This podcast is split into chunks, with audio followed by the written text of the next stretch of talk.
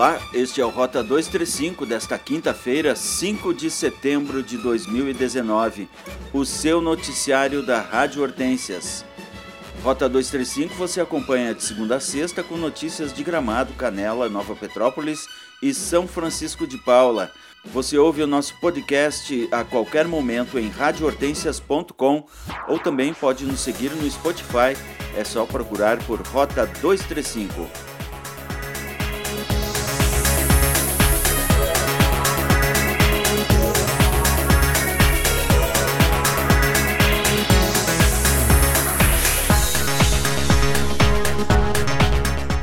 Sessão da Câmara de Vereadores de Gramado nessa semana foi para ser esquecida. Quem analisa é Miron Neto. A Câmara de Gramado protagonizou segunda-feira um dos piores capítulos da atual legislatura, quando alguns moradores da Vila Suíça, inconformados com o andamento da votação de uma operação urbana consorciada, passaram a ofender os vereadores, levando a sessão a ser interrompida. Depois de uma forte pressão contra a aprovação, os poucos manifestantes perderam a compostura.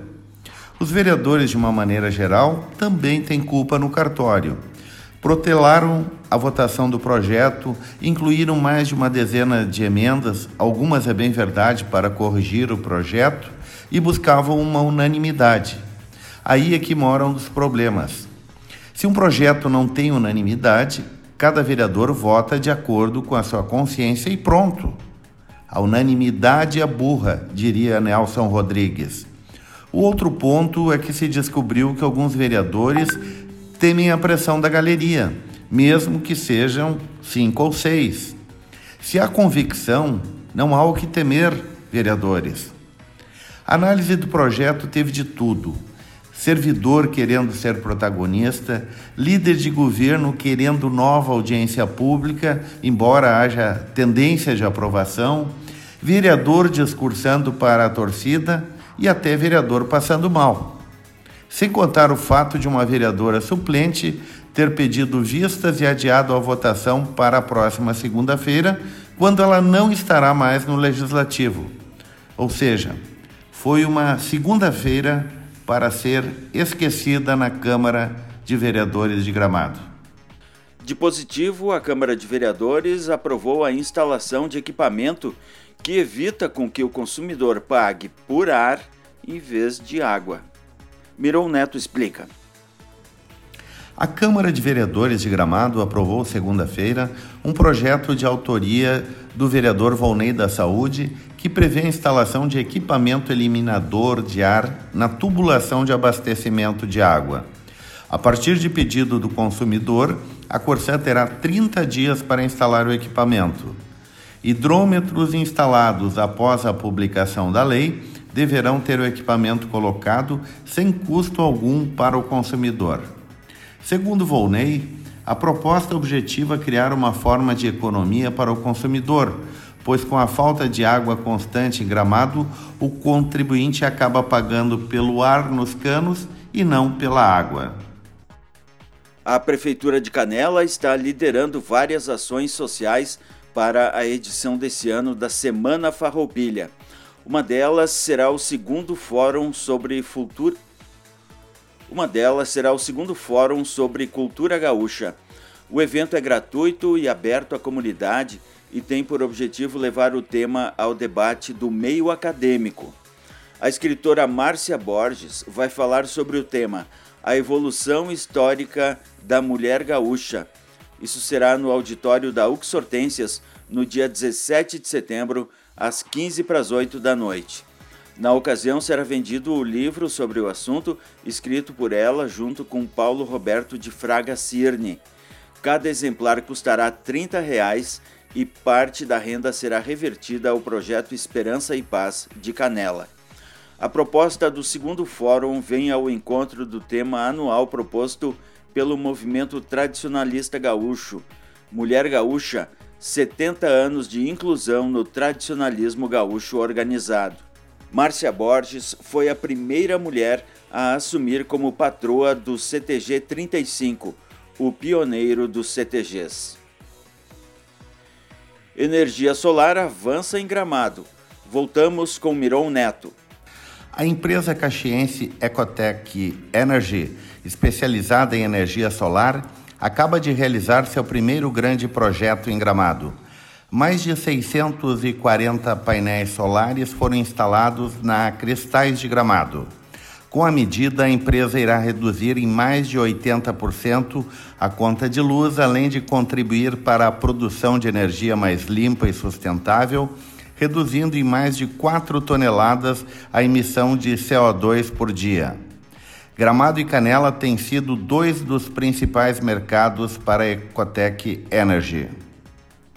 A diretoria do Comude, Conselho Municipal de Desenvolvimento de Nova Petrópolis, pede aos eleitores que participem da votação da consulta popular de 2019, que está sendo realizada ainda hoje e amanhã, dias 5 e 6 de setembro.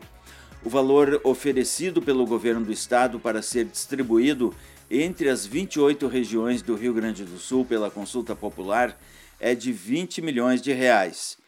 De acordo com o secretário municipal de Agricultura e Meio Ambiente e presidente do Comude, Lucas de Costa de Lima, é muito importante que toda a comunidade faça a sua escolha.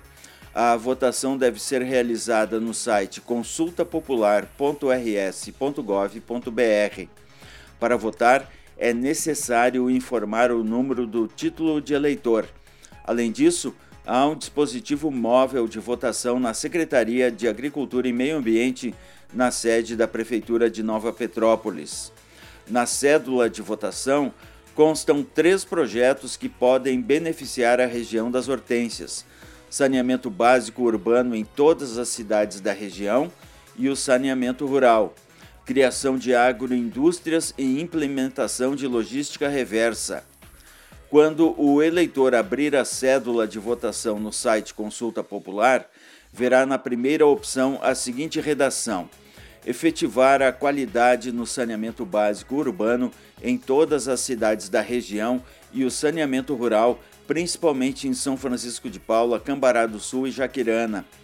É importante esclarecer que o valor será dividido igualmente entre as sete cidades e não somente entre as três citadas. Nova Petrópolis pretende realizar uma edição especial da Feira do Livro no próximo mês de outubro. O evento deste ano promete surpreender e sensibilizar os leitores da região das Hortênsias com uma temática inspiradora. Não há limites para quem lê. A cidade jardim da Serra Gaúcha quer superar as barreiras das diferenças e trabalhar fortemente a inclusão em seus mais diversos aspectos. Para começar, o escritor nova petropolitano André Verkhausen Bonne, que é deficiente visual, será o patrono da 24ª Feira do Livro. O autor lançou recentemente uma obra biográfica onde relata as aventuras e desafios vividos pelos deficientes visuais.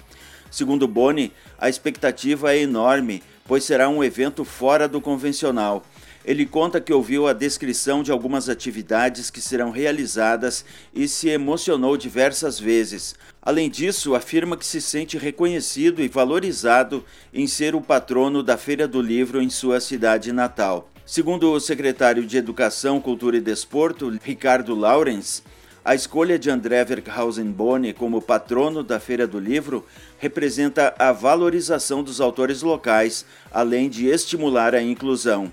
A Feira do Livro de Nova Petrópolis será realizada de 8 a 13 de outubro, sempre das 8 da manhã às 9 da noite, na Rua Coberta. Tempo bom com nebulosidade nesta quinta-feira na região das Hortênsias. As temperaturas variam entre 0 e 14 graus. Hoje, em Gramado, o sol nasceu às 6h33 e vai se pôr às 18h09. As informações são de tempo.com. Rota 235 tem reportagem, redação e edição de Lúcio Rezer e Miron Neto. As edições ficam disponíveis para serem ouvidas a qualquer momento no site radiohortensias.com. Você também pode nos seguir no Spotify, é só procurar por Rota 235. Até amanhã!